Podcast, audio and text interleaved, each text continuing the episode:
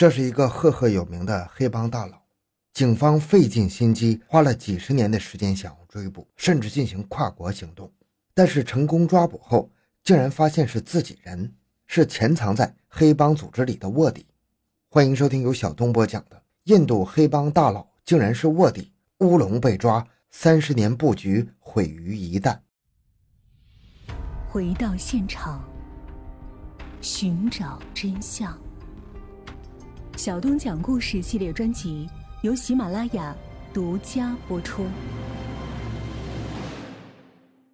一九六零年，在印度孟买的一个贫民窟里，出生了一个名叫拉詹的小男孩。后来，父母又陆陆续续给他生了五个弟弟妹妹。原本就贫困的家庭，又多了这么多张嘴等着吃饭，所以饥饿一直伴随着拉詹的成长。作为家中的长子。在勉强读完几年书后，他就开始负担起养家的重担。印度的电影业很发达，七十年代他就开始在电影院门口干起了卖票的小生意。来看电影的人，上至富翁，下至穷人，三教九流，各种各样的人都有。拉詹在这样摸爬滚打中就变得世故和圆滑。有一天，他正忙着卖票，突然从对面冲出两个慌慌张张的年轻人，丢下一个包裹。后面还紧跟着警察，拉詹知道那肯定是赃物啊，他悄不声息的就塞进了衣兜，装作若无其事的样子，迎着警察走过去，继续叫卖。警察毫无察觉，而且他是小孩啊，和他擦身而过。事后，两个年轻人找到他，原来这竟是一包毒品。两个毒贩感谢他的帮忙，要不是拉詹，这两个人回去恐怕只能是死路一条了。他们请拉詹去附近的饭馆吃饭，并真诚地邀请他入伙。当他听说贩毒的利润是他现在收入的上百倍之后，十三岁的拉詹心动了，因为这样就可以让他家庭彻底摆脱贫困。于是他便加入了当地的一个有名的犯罪集团贝莱特兰。别看拉詹年纪小，干起活来却有条不紊、处变不惊。很快他就被提拔成了小骨干。他有着天生的管理才能，他所在的小组奖罚分明，秩序井然。因此，他在团伙中的声望也是越来越高。一九八零年，印度警方开展了史无前例的打击犯罪行动，布莱特兰受到了严重的冲击，老大被抓，团伙四散而逃。就在这紧要关头，又是拉詹冒着风险把这些成员全部召集到了一起，也因此他被众人推举成了新的老大。加入帮派还不到十年就成了老大，他也算是创下了一个记录。拉詹上台后，开始大刀阔斧的改革，从原来的单一行当发展成绑架、贩毒、赌博、抢劫、收保护费，无所不干。在他的带领下，团伙飞速发展，最多时有两千多人，一跃成了当地赫赫有名的犯罪集团。随着孟买宝莱坞在国际上声名鹊起，印度电影也成了香饽饽，很多黑帮开始插足影视业，想分一杯羹，拉詹自然也参与其中。他通过敲诈勒索、杀人绑架等手段强行参与进去，呃，这一幕和上世纪咱们香港娱乐圈非常像。虽然拉詹在影视行业为非作歹，但他本人却十分喜欢电影，不但娶了明星当老婆，还给儿子起了一个电影中英雄人物的名字。为了让老婆能够参演某个角色，他还甚至派出小弟去恐吓导演们，直到他们同意。如果遇到他喜欢的剧本，还会不吝投资。就在拉詹将团伙混得风生水起的时候，他却在1990年搞了一件让人无法理解的事情，放弃了自己做老大的机会，去给另一个更有势力的帮会老大做副手，甘居人下。有人觉得这拉詹是不是有毛病啊？可后来的事情证明，拉詹是很具有前瞻性的。他投奔的大佬是达乌德·易布拉辛，印度最大犯罪集团组织的老大，有“印度拉登”之称。除了贩毒，还涉及军火、走私、谋杀等，甚至可以公然和政府对抗，被列为全球首批恐怖分子。在国际上，他的名字和基地恐怖组织也写在一起。就在拉詹头部这个集团不久，印度政府开始了大规模的扫黑行动，伊布拉辛的几个得力干将先后落网。而正是需要人才的时候，拉詹的加盟让伊布拉辛如虎添翼啊，很快就成了集团的重要人物。而拉詹的加入也极大保全了自己的实力，因为这一次扫黑行动那可是雷霆出击啊，很多小股的团伙全都被灭了。如果拉詹没有加入这个集团，也将会受到严重的打击呀。这让跟随他的小弟们也更加佩服他的眼光。不过，当警方把这些小喽啰都收拾完之后，也将目光盯上了伊布拉辛的这个庞然大物。从第二年开始，针对伊布拉辛集团的行动轮番上演，一时间集团屡遭重创啊！好在拉詹从中多方周旋，极力保护之下，让集团的损失降到最低。不过，老大伊布拉辛是个暴脾气。他对拉詹这种打太极的被动方式非常不满，决定硬碰硬，要给警方一点颜色瞧瞧，要让他们明白自己不是好惹的。一九九三年三月十二日，孟买发生了震惊国际的连环爆炸案，在孟买的市中心、大饭店、医院、车站等十三个地方接连发生爆炸，凶手用军用炸药几乎将这些地方夷为平地了。爆炸中有六名警察牺牲，还有。二百五十三名平民死亡，受伤十三人，场面极其的血腥混乱。一时间，恐怖和悲伤的气氛笼罩孟买上空，这让官方十分恼火。为了自己的颜面，警方全力调查这起恐怖袭击案件，很快就查出这是伊布拉辛一手策划的。警方立即展开抓捕行动，可是听到风声的伊布拉辛和拉詹却早就逃到国外了。于是，警方迅速调集精干力量。展开了亚洲最引人注目的跨国追捕，拉詹成了头号通缉犯。不过，警方也有一丝疑惑：伊布拉辛和拉詹都是持假护照逃出国，却没有去同一个地方，分别去了巴基斯坦和泰国，这就让人很费解了。按理来说，逃亡路上更应该有得力的助手在身边呢，这两个老大和老二怎么还分开了呢？而且之后两个人的行动轨迹也发生了天差地别的变化。一向嚣张的老大伊布拉辛开始低调做人，藏匿起来，警方一直没有关于他的准确踪迹。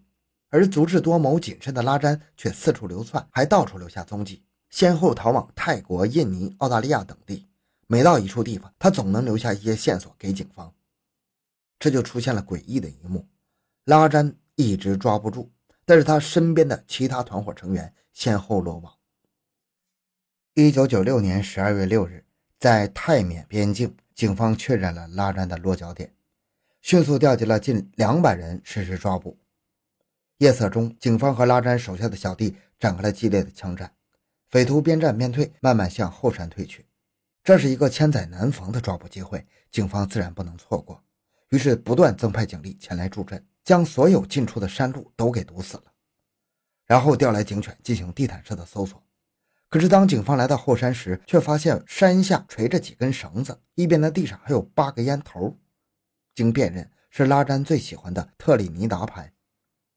按照时间算，拉詹至少在山上抽了半个小时的烟呢，才不慌不忙地顺着绳子下山了。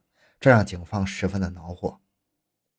虽然拉詹又跑了，但是警方也有一定收获呀。一九九三年孟买连环爆炸案的主谋雅库布的老巢就在山上。包括雅库布在内的十多名匪徒全都被抓了，这也让警方有些哭笑不得呀。这到底是赚了还是赔了呢？两年后，警方又在澳大利亚发现了拉詹的行踪，在实施抓捕的时候，拉詹又逃脱了。但是在这里面，警方又抓捕了七名骨干成员。就这样，虽然警方每一次都抓不住他，但是每一次都有不少的收获，甚至警方都已经习惯将抓拉詹的行动。当成立功的机会。到了二零零五年，警方抓获了一百二十三名孟买爆炸案的嫌犯，其中一百人被定罪。两千零七年，十一人被判死刑，二十二人无期，其余的三到十年不等。而作为头号要犯的拉詹，却每次都能成功逃脱，反倒是跟随他的兄弟先后被抓。到这里，团伙内部也开始出现不同的声音，觉得这个拉詹呢，就是个催命鬼，跟他在一起没有一个好下场。当然，也有人怀疑他是内鬼。不过，在逃亡的过程中，拉詹的脾气也愈发的暴躁了。有时听到质疑的声音，他会当着众人的面开枪将那个人打死。渐渐的，所有人对他都失去了信心，纷纷逃离。最后的十多人也在两千零五年集体叛逃。到这时，这个集团已经名存实亡了。二零一五年十一月九日，旅游胜地巴厘岛传来消息。逃亡许久的头号悍匪拉詹在这里被印尼警方成功抓获。印尼内政部长辛赫也在第一时间对外宣布了这件事，一时间天下哗然。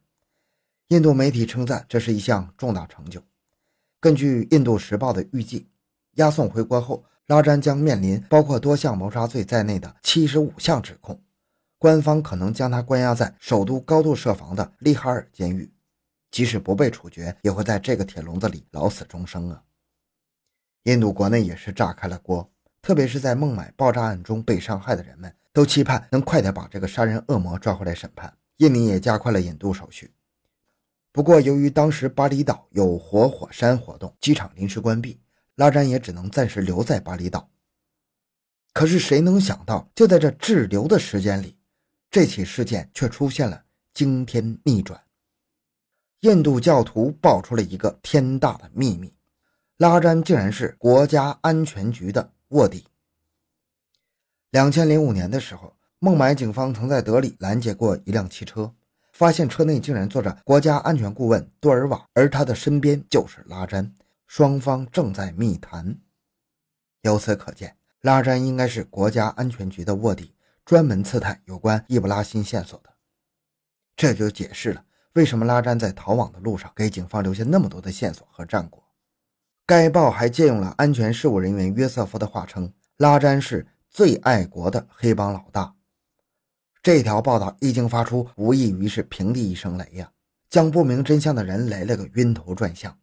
就在人们极力辨别这个报道是真是假的时候，一则老美 CIA 2005年发回的电报也证实了此事件的真实性。电报中提到，拉詹和易布拉欣二人之间的关系非常不错，可在对孟买爆炸案上，两人发生了分歧，拉詹不同意这么做，两人发生了激烈争吵，并当场决裂。也是从那时起，拉詹成了卧底。如此一来，没有人再怀疑这是个假新闻了。不过，这却让当局感到难堪呢。怎么连这么重要的卧底都没人知道呢？还大张旗鼓的给他抓了呢？也拒绝对外界透露有关这件事的细节。不过，奇怪的是，随后查办拉詹一案的五大警官被调离原职，公安局又将三名负责情报工作的官员降职处理。种种反常的迹象也都证明了这件事的背后发生了乌龙。原本兴奋地对外界宣布抓捕匪首的内政部长辛赫，此时也只能含糊地表示，一切要等到中央调查局调查之后才能给出结论。但是所有人都已经知道发生了什么。事后有消息说，拉詹其实正在巴厘岛卧底，也已经打探到了老大易布拉欣的消息。就在他快要行动的时候，却被警方给抓获了。这也让国安局布下多年的大网毁于一旦。至于拉詹后来怎么样，就再也没有人知道了。他就这样的消失在了公众的视野中。不难理解，卧底的身份暴露，也就意味着他再也不能抛头露面了。那否则不就是死路一条吗？好，这期案件讲到这里。小东的个人微信号六五七六二六六，感谢您的收听，咱们下期再见。